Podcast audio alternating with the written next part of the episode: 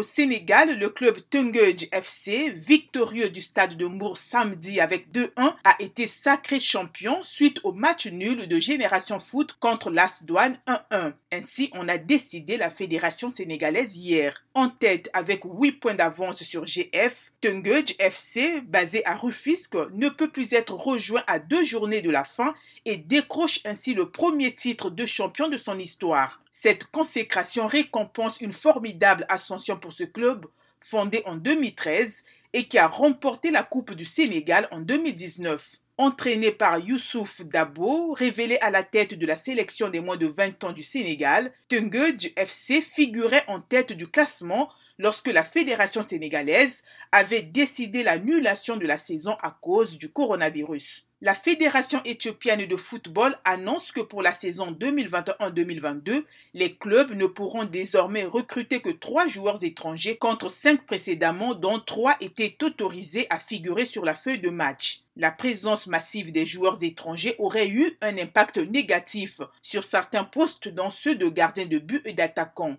Les clubs éthiopiens privilégient souvent le recrutement de gardiens étrangers, indique Sport News Africa. Condamnation unanime dans les milieux politiques et sportifs des insultes racistes déversées sur les réseaux sociaux contre trois joueurs noirs de l'équipe anglaise après leur défaite contre l'Italie en finale de l'Euro hier. Cette équipe d'Angleterre mérite d'être traitée en héros et non en victime d'insultes racistes sur les réseaux sociaux. Les responsables de ces abus effroyables devraient avoir honte d'eux-mêmes, a déclaré sur Twitter le Premier ministre britannique Boris Johnson. Le sélectionneur de l'équipe anglaise Gareth Southgate a jugé de tels propos impardonnables. La Fédération anglaise de football s'est dite consternée par les propos racistes à l'encontre de Marcus Rashford, Jadon Sancho et Bukayo Saka. Les trois joueurs entrés en fin de rencontre ont raté leur tir au but, selon la défaite de l'Angleterre face à l'Italie et brisant ainsi le rêve de tout un pays qui espérait décrocher un deuxième titre